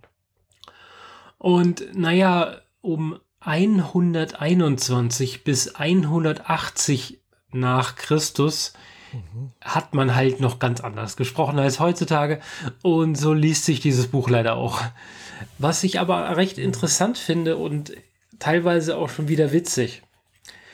Das Buch als solches ist ähm, eine Sammlung von Ideen Ideen und Weisheiten, glaube ich. Mhm. Könnte man so sagen. Ich bin jetzt noch nicht sonderlich weit. Ich habe erst irgendwie vier Seiten oder so gelesen. Aber man kann eine Seite lesen und sich eine Woche lang damit beschäftigen. Mhm. Weil das sind 200 Seiten, das kleine Büchlein. Aber diese 200 Seiten sind quasi, also nachdem wie ich es jetzt so nehme, ähm, 200 Seiten aufgedröselte äh, die zehn Gebote könnte man so sagen. Es sind Weisheiten und Ideen und äh, Denkweisen und äh, Verhaltensmuster, die er beschreibt, die er an sich hat mhm. und wo er sie her hat und warum und wieso und weshalb. Mhm. Und da sind so Sachen dabei wie, selbst wenn du besonders clever bist, lass es die Menschen um dich herum nur dann wissen, wenn du etwas Vernünftiges beizusteuern hast. Und äh, sei niemals, äh, also selbst wenn du, wenn alle irgendwelche ähm, Tratsch an dich rantreten, dann verbreite ihn nicht auch. Solche mhm. Sachen. Also ganz einfache Lebensweisheiten mhm. und die halt aufgedröselt auf äh, 200 Seiten mit ein bisschen Hintergrundstory, wer wann wie ihm diese Information beigebracht hat oder mhm. wer ihm das gelehrt hat. Die ganzen Namen, die er nennt, mit denen kann ich alle nichts anfangen, logischerweise. Und ich habe jetzt nicht vor, mich in weiterer Philosophie und äh, römischer Literatur zu beschäftigen, sondern wollte eigentlich nur dieses eine Buch lesen. Denn in den beiden Romanen, in denen es referenziert wurde, wurde es immer gesagt, die, der Charakter hat dieses Buch dabei, die Selbstbetrachtung des Marc Aurel, und es sei schon so durch durch und durch und durch gelesen, mhm. dass es quasi schon auseinanderfällt und nicht durch den Einband nicht mehr zusammengehalten werden kann, sondern durch ein Gummiband oder irgendwas. Mhm.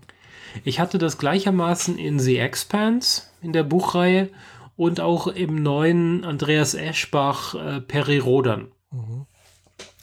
Und wenn, wenn halt ein Buch in zwei Science-Fiction-Romanen separat referenziert wird, ich will ich bin inzwischen an dem Punkt, dass Lesen mir keine Angst mehr macht.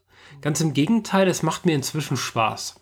Wo ich ja früher echt Probleme damit hatte und das kann man in älteren Podcasts ja nachlesen, dass ich halt einmal so ein 4000 Seiten Werk gelesen habe und danach ein Jahrzehnt lang praktisch nichts, weil ich mich davon erholen musste.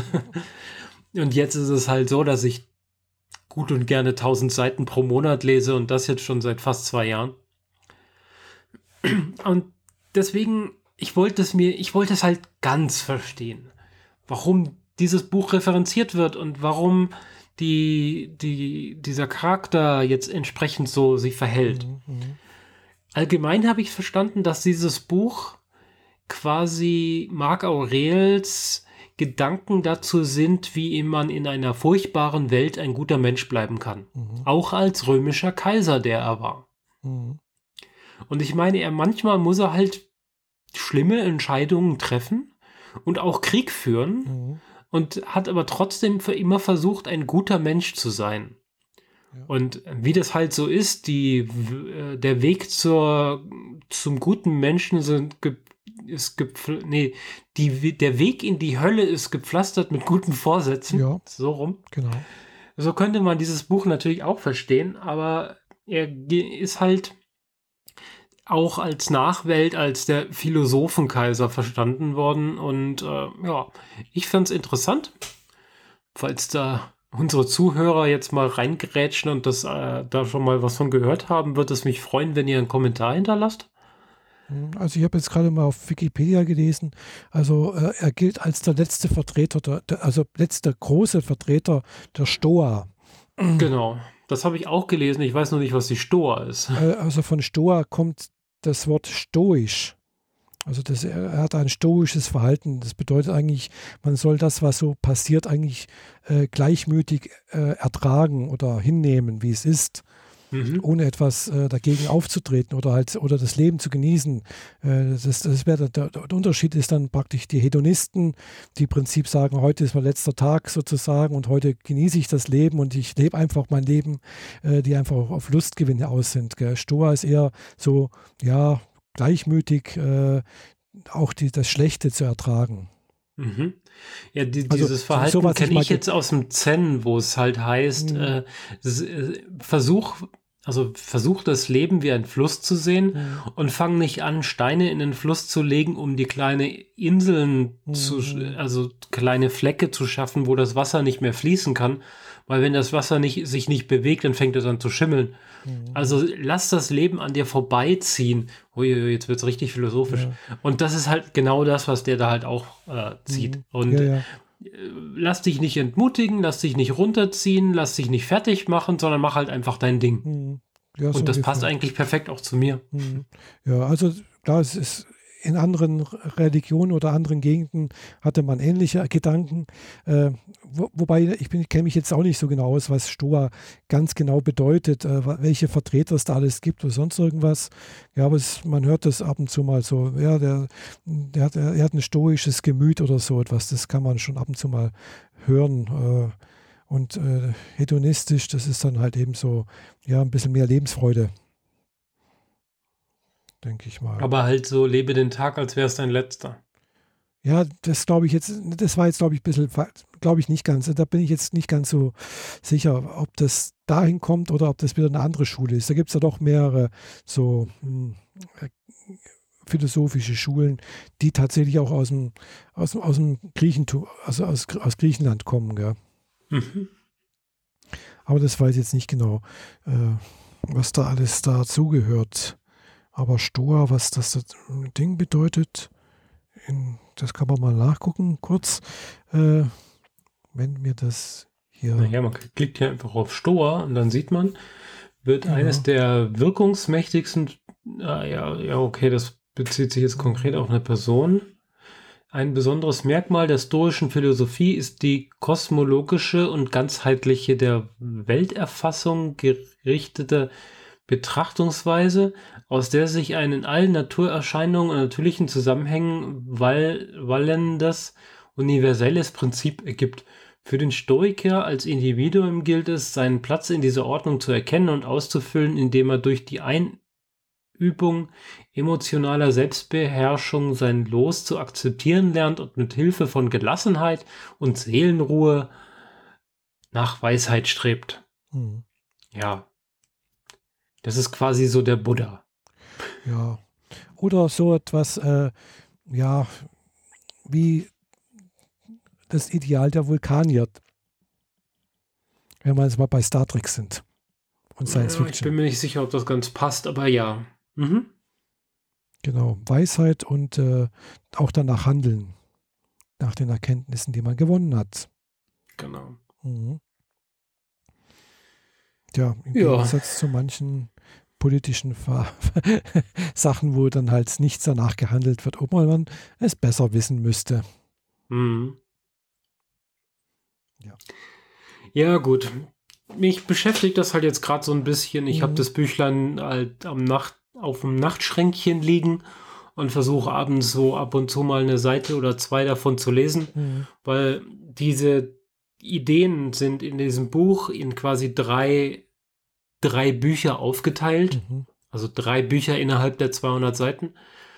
Und diese Thesen sind alle durchnummeriert. Also oh, ja. du hast einen Absatz, der heißt halt 17, dann liest du halt einen Absatz mhm. und dann kommt, dann ist der zu Ende und dann kommt Satz 18, mhm. wo dann wieder was Neues ist. Mhm. Sprich, man kann, ja, also ich kann momentan so, ich lese halt so einen Absatz, zwei, drei und wenn ich an einem hängen bleibe, der mich irgendwie gedanklich mehr fesselt, dann ist das genau das Material, mit dem ich zum Einschlafen dann das Licht ausmache. ja. Ja, hast du da ein Reklambüchle oder ist das als E-Book? Äh, weder noch. Ich habe mir ein schickes, gebundenes, ledergebundenes Büchlein gekauft. Ah, wow. Mhm. Nicht schlecht. Ja, Hat sich so ergeben, war nicht, war nicht teurer als die anderen dort. Und dann dachte ich mir, ich hole das, weil vielleicht wird es ja auch irgendwann so zerlesen, dass es auseinanderfällt. Ja, ich habe gesehen, das gibt es als Reklambüchle. Kostet bloß 5 Euro noch was. Ja, und äh, und dann gibt es noch eins in, in Capra-Leder gebunden. Genau das ist das, was ich habe. So in Rot mit einem Reiter auf dem Vorbild, also auf, genau. auf, auf der Seite drauf. Und in goldener Beschriftung. Genau. Mhm. Kostet 9,99 9,99 Euro und das dachte ich mir, ja, das kannst du dir mal leisten, genau. Mhm. Cabra-Leder, was auch immer. Fühlt sich interessant an, mhm. fühlt sich wertig an. Es hat ein interessantes Format, also das ist ein bisschen kleiner als normaler Roman, aber zu breit mhm. für ein Taschenbuch. So. So. Mit seinen 12 mal 19 Zentimetern. Naja.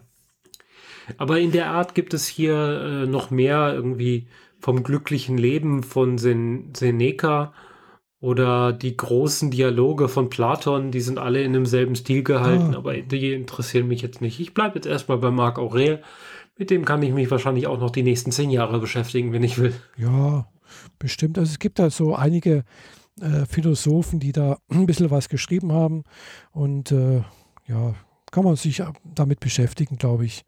Mhm. Mhm.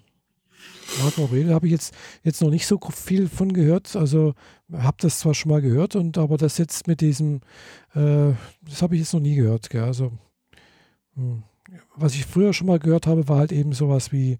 Das Modehaus? Nee.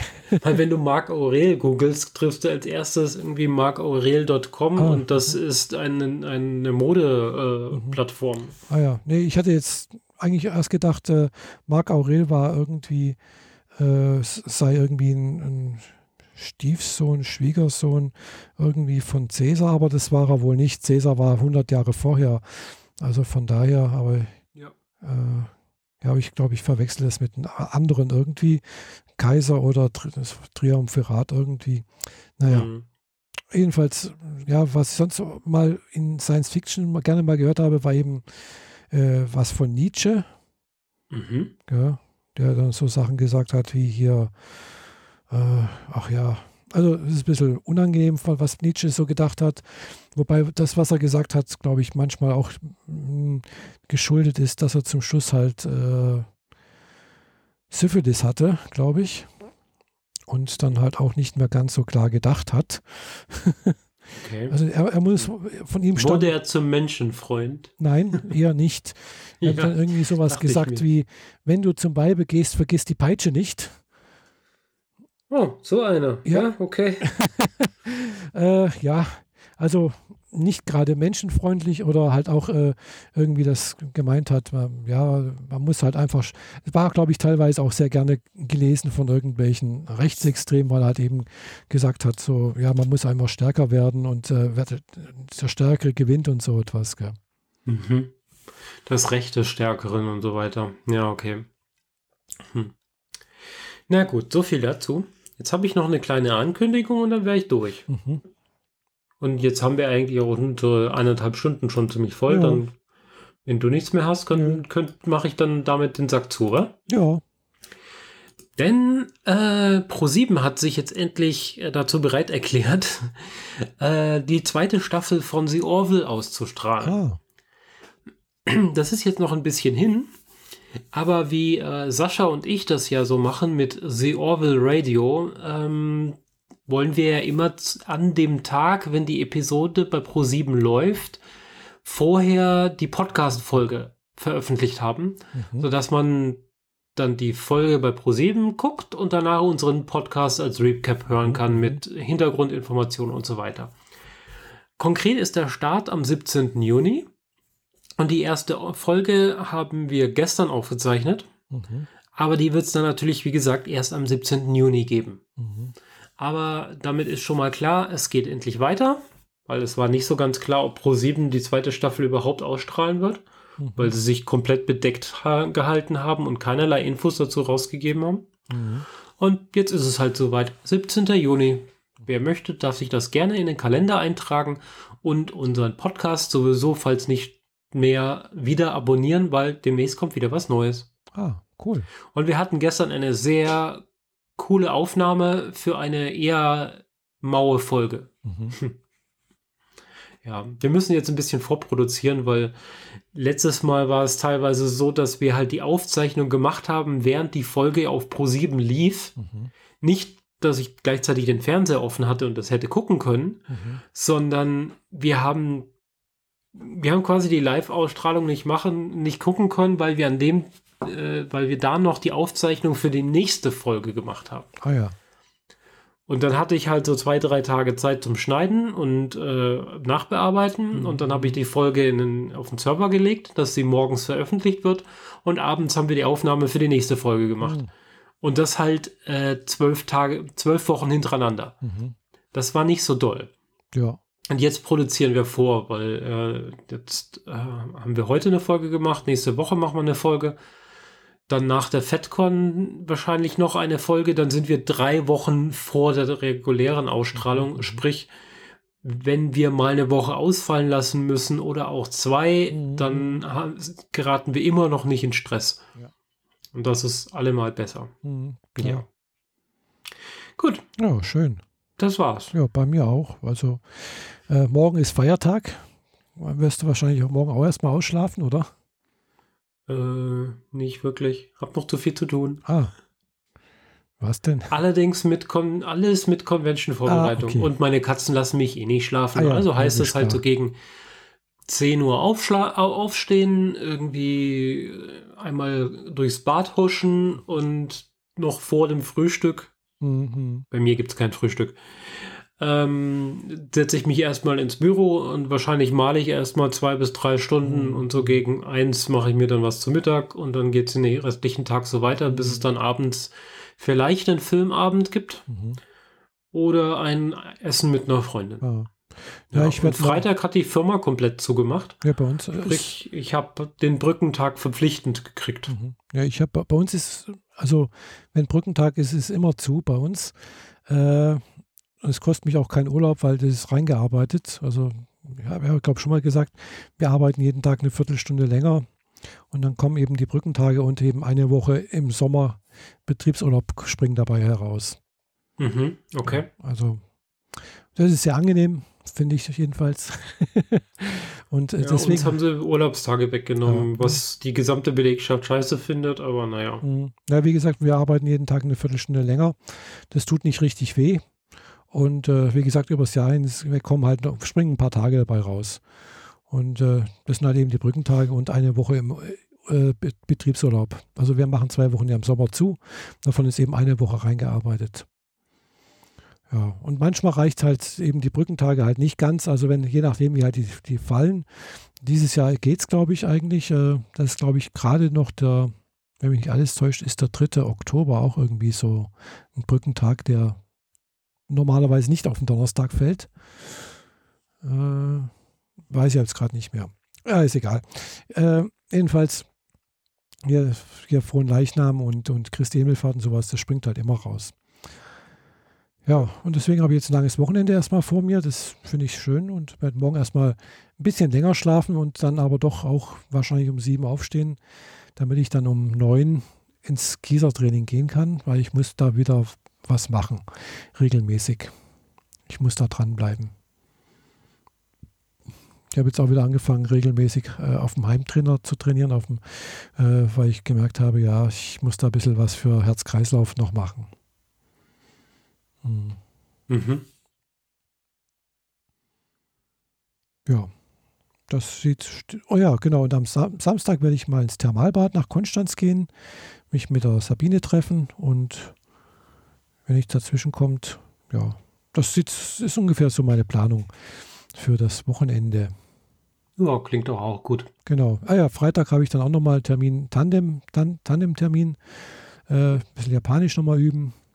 Und da muss ich dann morgen auch nochmal ein bisschen weitermachen, damit ich da äh, das alles wiederhole. Mir dieses mit den Geben und Nehmen, also nee, nur Geben äh, und Erhalten nochmal angucken. ja. Mm, weil ich habe gemerkt, das muss man halt doch echt, also ich muss das relativ häufig wiederholen, damit es dann irgendwann mal sitzt. Mhm. Äh, einmal angucken und das reicht halt nicht. Ja, klar. Ja. Da muss man schon ein bisschen mehr Arbeit investieren. Ja, ja. Äh, ich weiß gar nicht, wie ich das wie ich jemals Englisch lernen konnte. Ist, aber gut, Englisch ist halt doch sehr viel einfacher wie Japanisch. Da waren wir noch jung. Ja, das auch, aber ja, muss man halt auch wirklich sagen, äh, Englisch ist halt eigentlich wenn man es genau nimmt, eigentlich bloß eine, also im, im, im Vergleich zu Japanisch nimmt, ist es halt nur ein deutscher Dialekt. Also im Vergleich zu Japan, auf, Japanisch auf jeden Fall. Ja. äh, die, die, die Engländer oder die Amis würden jetzt dir wahrscheinlich eher an die Google gehen, aber ja. ja, aber wenn du das halt anguckst. Das ist halt so komplett anders, ich weiß. Ja, also Englisch gehört halt mit zu den germanischen Sprachen, genauso wie Deutsch, äh, Norwegisch, Dänisch, äh, mhm. Niederländisch. Äh, und da siehst du auch schon, ja, äh, gut, Deutsch ist jetzt für Engländer wohl oder englische Muttersprachler ein bisschen schwieriger zu lernen, wie jetzt zum Beispiel Norwegisch, Dänisch und sonst irgendwas, weil da ist halt im Deutschen doch ein bisschen mehr Grammatik drin als wie. Aber ja, es ist immer noch da gibt es ja wohl in, in, in, Amerika so eine Einteilung von 1 bis 5 oder sowas oder 6, weiß ich nicht genau, äh, wo die Sprachen klassifiziert werden hm, nach Schwierigkeitsgrad. Gell. Also für, für, und da heißt halt, ja, Dänisch lernt man so in 200 Stunden als, Engländ, also englischsprachigen Muttersprachler und mhm. Deutsch in so 250, 300 Stunden. Ja, also das ist relativ einfach. Gibt es in dieser Kategorierung auch irgendwie Japanisch? Ja, ja, natürlich. Ja. Und da steht was drin? Äh, ja, das ist dann halt in der, in der schwierigsten Kategorie. Das ist dann äh, mal eins, also ist wie gesagt, glaube ich, die germanischen Sprachen, zwei ist Deutsch. Hm, komischerweise ist, glaube ich, in eins auch noch Französisch mit drin, also verstehe ich nicht. Dann kommt drei, da ist, glaube ich, fast alles andere drin vier, weiß nicht, dann kommen da so die slawischen Sprachen wie Russisch, bla bla bla, äh, Polnisch und sowas und dann kommt fünf, glaube ich, ja. Dann ist also, und das ist dann eben sowas wie Chinesisch, Japanisch und Arabisch. Mhm. Genau. Aber alles halt aus der Perspektive von uns äh, Europäern für einen. Ich meine, die Asiaten haben genauso Schwierigkeiten, ja, Deutsch zu lernen. Ja, ja klar, logisch. Äh, deswegen finde ich das echt bemerkenswert, dass äh, hier meine Tandempartnerin in einem Jahr die C1-Prüfung bestanden hat. Gell? Also von mhm. praktisch null äh, Deutschkenntnissen. Also da muss die, und das, ich, ich glaube, die muss wirklich jeden Tag fast, was weiß ich, zehn Stunden Deutsch gelernt haben. Ja, da, da hast du eigentlich keine Zeit mehr für irgendwas anderes. Ja, sie hat ja auch nichts anderes zu tun gehabt. Gell? Sie war ja im Prinzip nur. Nur zum Sprache lernen hier. Nee, nee, das nicht. Sie war eigentlich nur Hausfrau von ihrem Mann. Gell? Ihr Mann ist ja der Postdoktorand. Sie war ja bloß, sie ist ja bloß mitgekommen. Und hat dann erstmal Deutsch gelernt und dann halt gesehen, so, ja, jetzt muss ich auch irgendwas machen und jetzt, jetzt macht es halt ein Linguistik. Ah, okay. Gell? Also deutsche Linguistik. Mhm. Okay, also mit beiden Füßen in, in den Topf rein. Genau. und da kommen dann halt eben in der deutschen Linguistik auch manchmal so Fragen, da denke ich auch so, Gott Hilfe, was machen denn die da? also da, da habe ich echt Schwierigkeiten als, als Muttersprachlerin, da, das, äh, da mitzuhalten teilweise. Mhm. Okay. Jo. Dann, äh, bevor das hier noch komplett ausartet in einen Sprachpodcast, mache ich lieber die Kiste zu. Ja, mach Ich mal. will nämlich nur noch ins Bad rüber. Genau, mach das.